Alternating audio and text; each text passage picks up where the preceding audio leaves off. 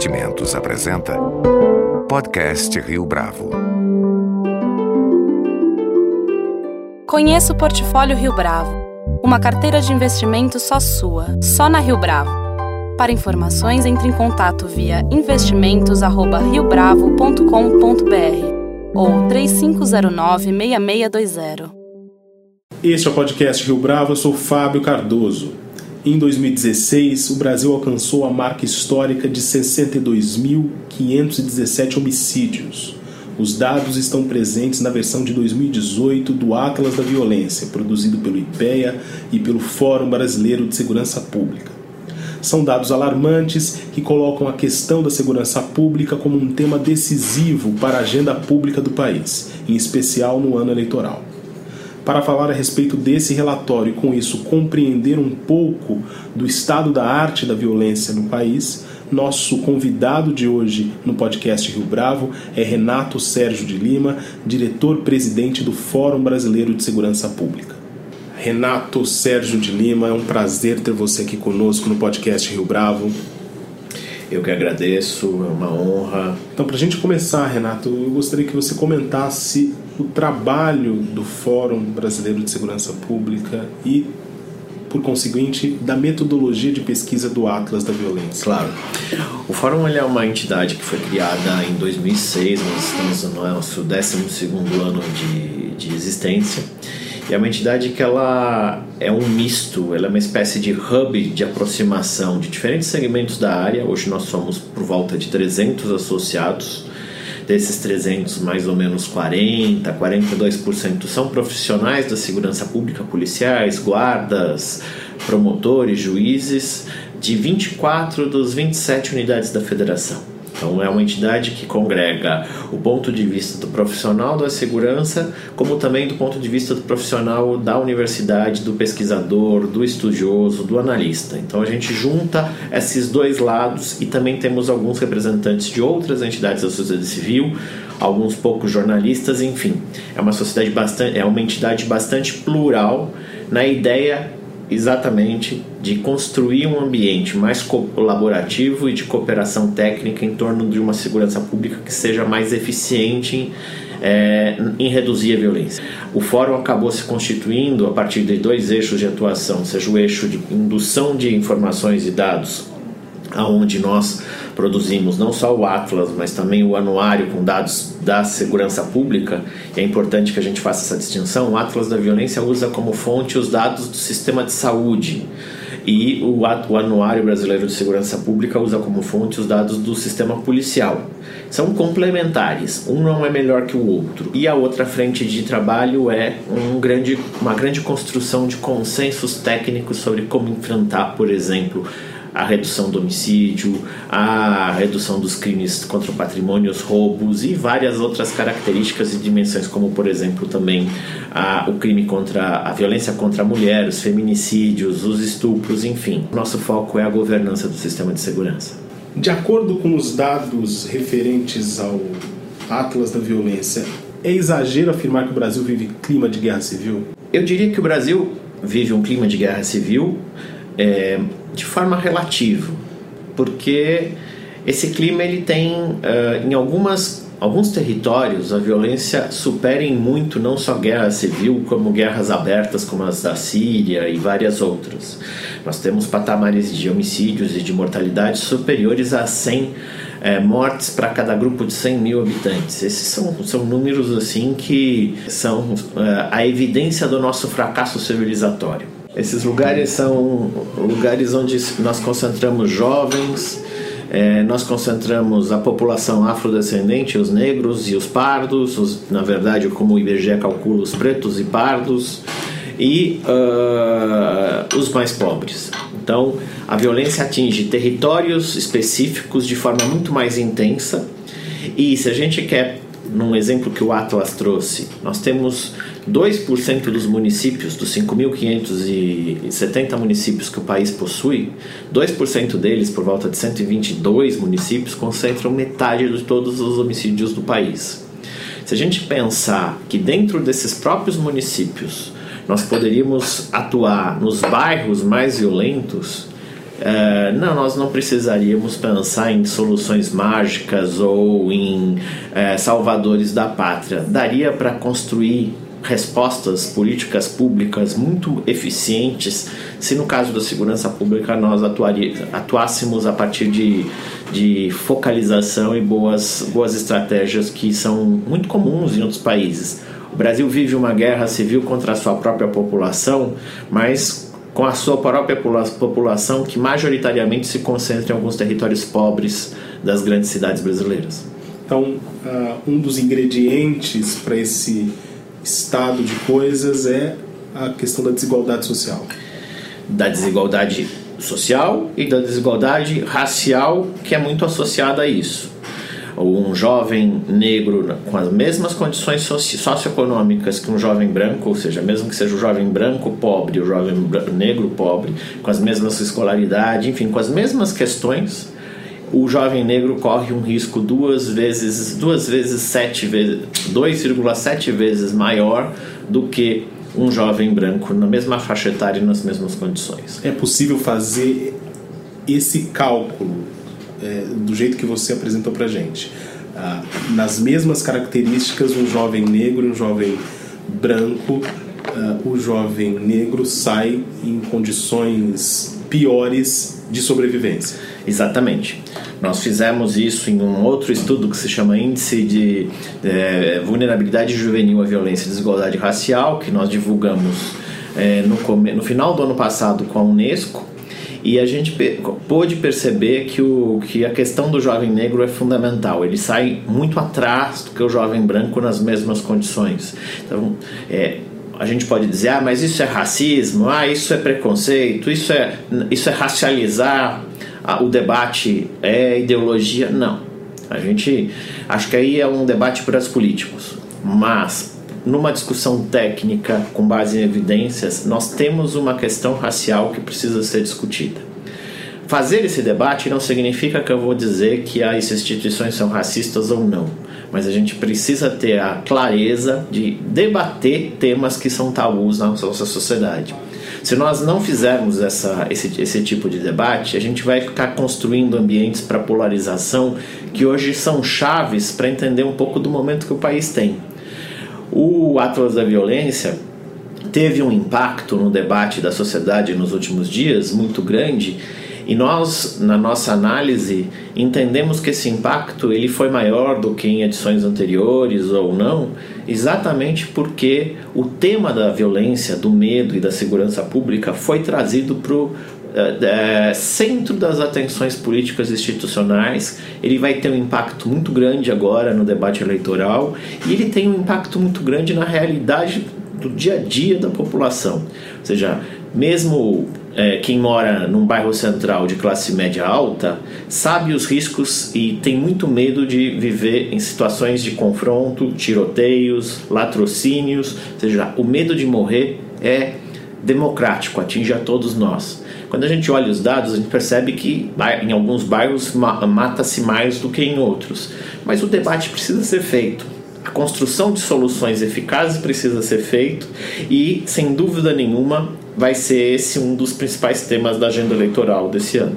O tema da segurança pública, por ter entrado de vez na discussão eleitoral, ele não corre o risco de que o apelo do uso da força bruta seja justificado graças a essas estatísticas?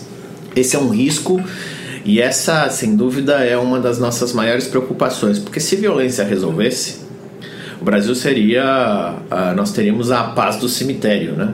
Nós teríamos um país é, parecido com a Suécia, com a Dinamarca, com a Suíça. Por quê?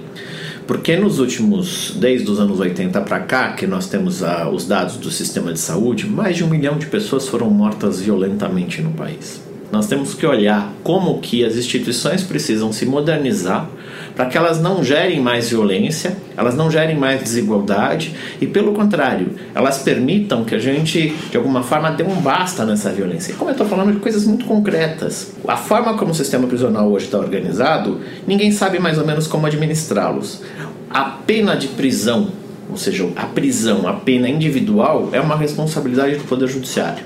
O estabelecimento prisional é uma responsabilidade do Poder Executivo.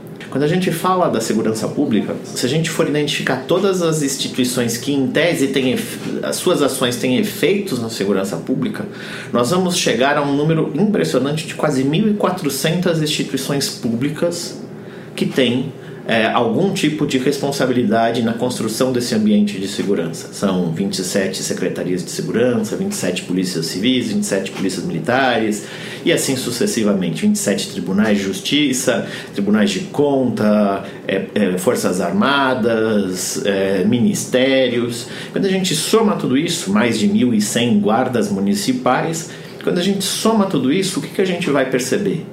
Não existe na nossa estrutura na nosso modelo de federativo e republicano do país, nenhuma instância que coordene todos esses esforços. E em não existindo, a gente tem um quadro que é muito perverso, com a sociedade que convive com taxas obscenas de violência e com os próprios profissionais que trabalham e trabalham muito, muitas vezes sem a devida proteção, morrendo no dia a dia do enfrentamento com o crime organizado, mas a gente tem que entender que a violência não é só fruto do crime organizado, tem a violência doméstica, tem a violência contra a mulher, contra a criança, enfim. O país precisa falar que violência é um problema sim, não só a violência do crime organizado. E a gente vai olhar para tudo isso e vai dizer, tá, mas se não tem um, uma coordenação, todo mundo trabalha muito e quem vai dar o tom acabam sendo as facções criminosas porque elas é que fazem, vão agir e todo mundo vai tentar ir atrás para resolver. Enfim, o Estado perde inteligência, perde capacidade de, de antecipar problemas e o crime toma conta. No Brasil, nós nos acostumamos a entender governança como um tema é muito ligado à compliance, à transparência, a controle. Só que tem uma outra dimensão da governança que precisa ser trazida à tona e é importante, por exemplo, que os, os gestores no mercado financeiro que conhecem muito bem isso, que é a coordenação. Quando a gente fala de governança, a gente está falando de coordenação. Como é que eu crio mecanismos que coordenem? Claro que no, no plano perfeito nós teríamos um mecanismo que coordenasse essas 1.400 instituições. Isso é impossível, isso talvez seja o, o sonho dos gestores. Mas a gente tem que ter, cri, criar condições para caminhar todos no mesmo caminho. E se o debate eleitoral pudesse ser feito nesses termos e menos em termos ideológicos, eu mato, eu não quero matar, eu prendo, não quero prender, o Brasil fica em alguns tabus uh, morais e evita discutir questões práticas. Quanto custa essa nossa estratégia de priorizar a prisão? Quanto custa não só em termos econômicos, mas em termos socio socioeconômicos e demográficos, de priorizar a prisão de pequenos delitos, muitas vezes de presos em flagrante. É, esse é um sistema eficiente? Vamos ao modelo norte-americano, mas principalmente de Nova York no debate eleitoral. Quando nós, as, as abordagens policiais, as polícias no Brasil aprendem que a abordagem policial é uma prática cotidiana. Quando o prefeito de Nova York, atual eleito, falou que ia parar com isso, foi uma grande revolta. Atualmente, depois de uma redução muito forte na, na, nas abordagens, a violência começou a cair. Mas isso não se deve ao fato de que nos Estados Unidos, durante muito tempo, em Nova York especificamente, a política de tolerância zero, ah, de certa maneira, criou subsídios para que o Bill de Blasio, prefeito de Nova York, pudesse avançar nesse sentido? Sem dúvida. Criou as condições para você poder permitir algumas mudanças da forma de trabalho. O problema é que a gente aqui tem usos e costumes que a gente nunca avaliou. Nós não temos uma avaliação concreta sobre o efeito da abordagem, nós não temos uma avaliação, não temos indicadores sobre uh, outros padrões de, de policiamento. Ah, o PP é a grande solução para o pro problema da segurança no Rio de Janeiro. Não, a gente fez uma avaliação alguns anos atrás, ela cumpriu um papel importante de redução de alguns conflitos em algumas determinadas áreas, só que pelo sucesso daquele momento foi tomado como grande padrão do Rio. Só que ela mobiliza, por exemplo, 11 vezes mais policiais do que um padrão normal de policiamento. Isso estrangulou a capacidade operacional do Estado.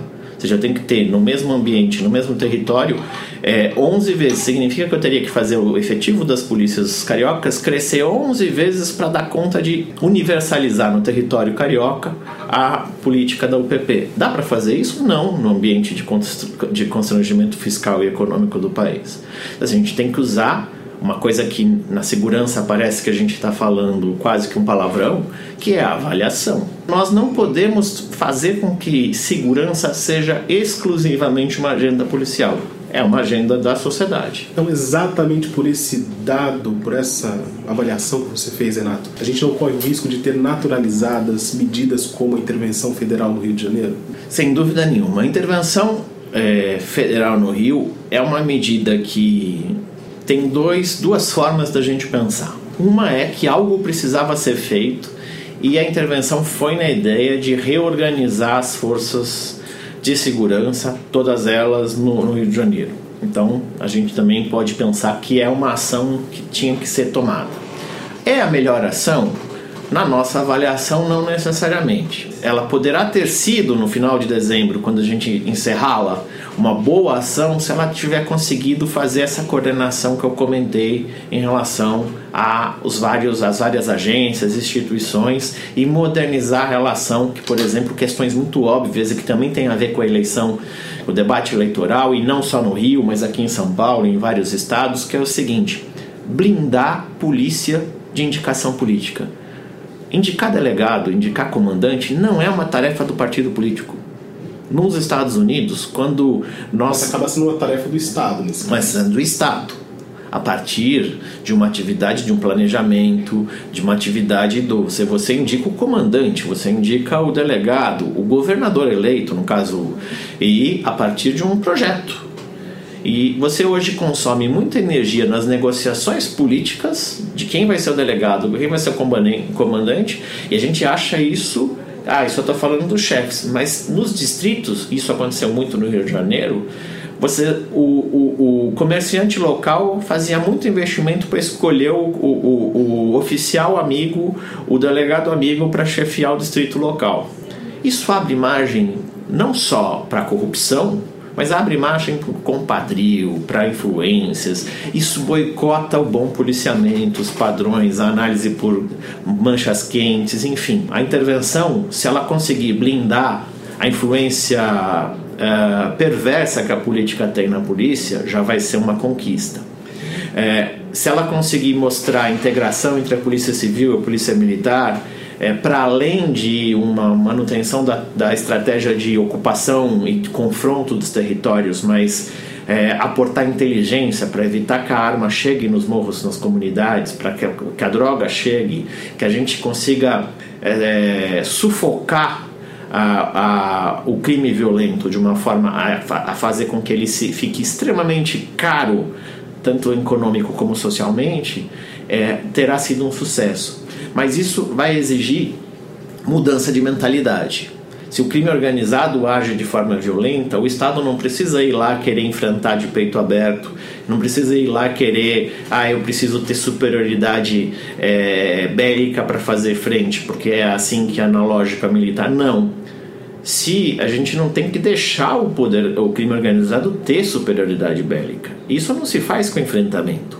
Só se faz com inteligência, com planejamento, com trabalho de investigação, isolando lideranças e, sobretudo, indo atrás do dinheiro, fazendo com que os fluxos dos recursos ilegais que alimentam o crime organizado sejam interrompidos e sejam completamente é, drenados e fazendo com que o, o, crime custe tão caro que a opção seja não cometê-lo ou cometê-lo, porque não existe crime zero em nenhuma sociedade do mundo, mas em patamares que não nos façam sermos recordistas em violência. O próximo presidente da República, ele vai ter condições de revogar a intervenção federal no Rio de Janeiro do ponto de vista da percepção da opinião pública?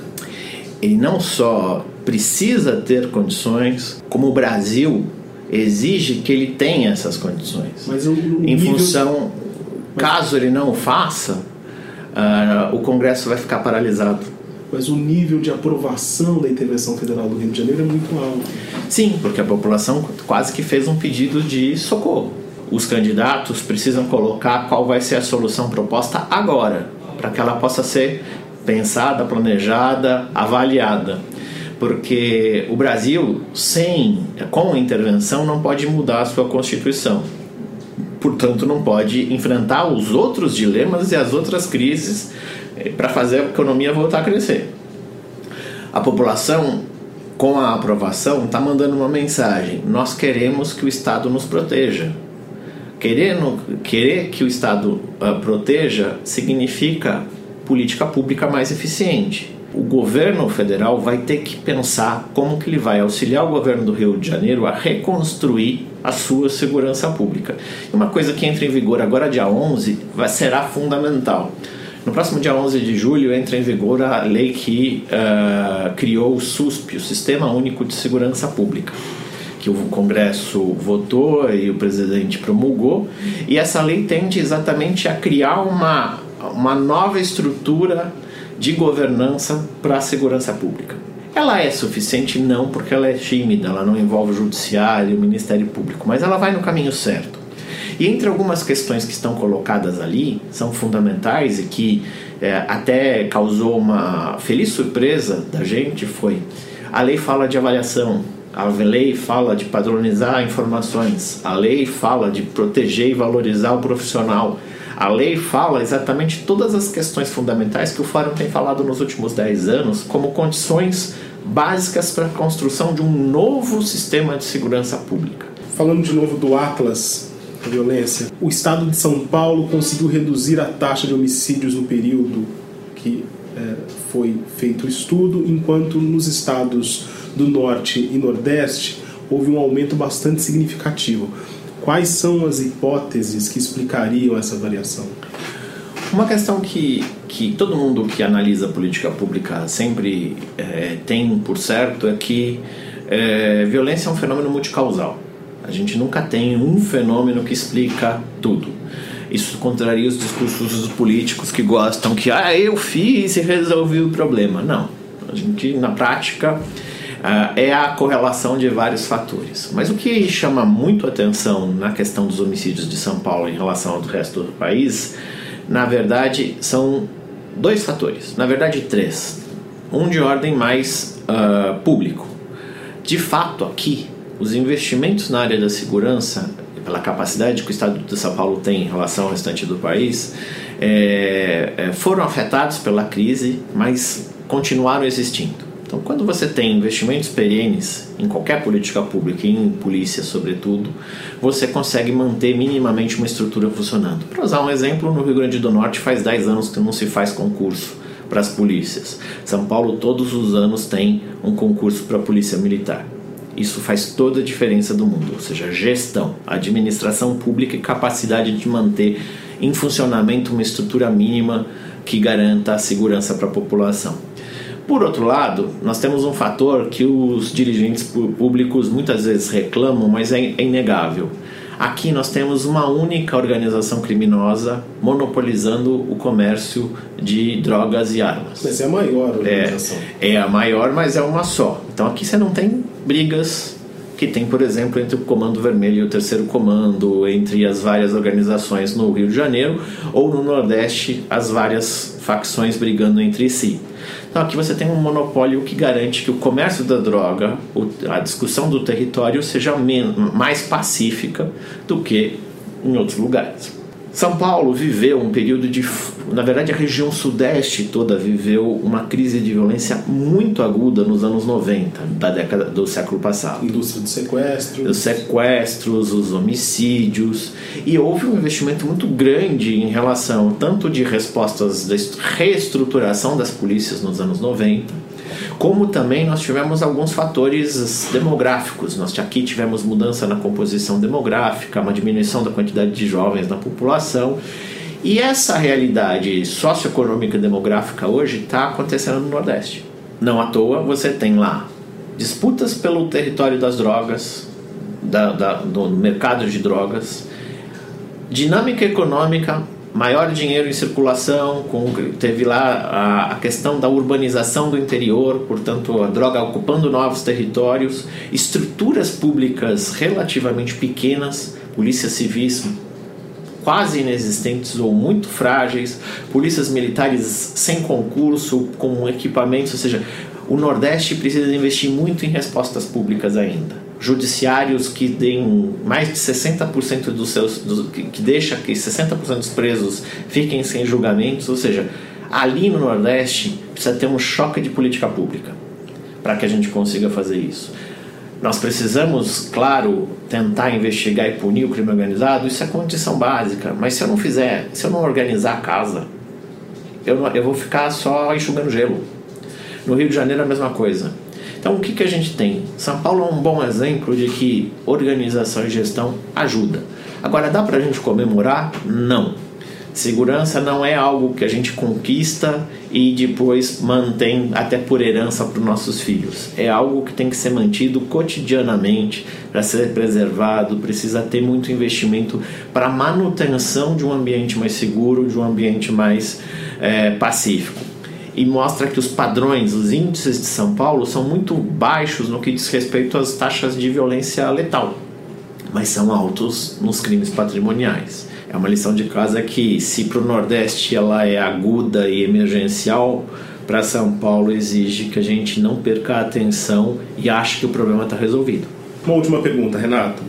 No Atlas da Violência está escrito que os governadores que se envolveram diretamente com a questão da segurança pública viram diminuições gradativas nas taxas de homicídio.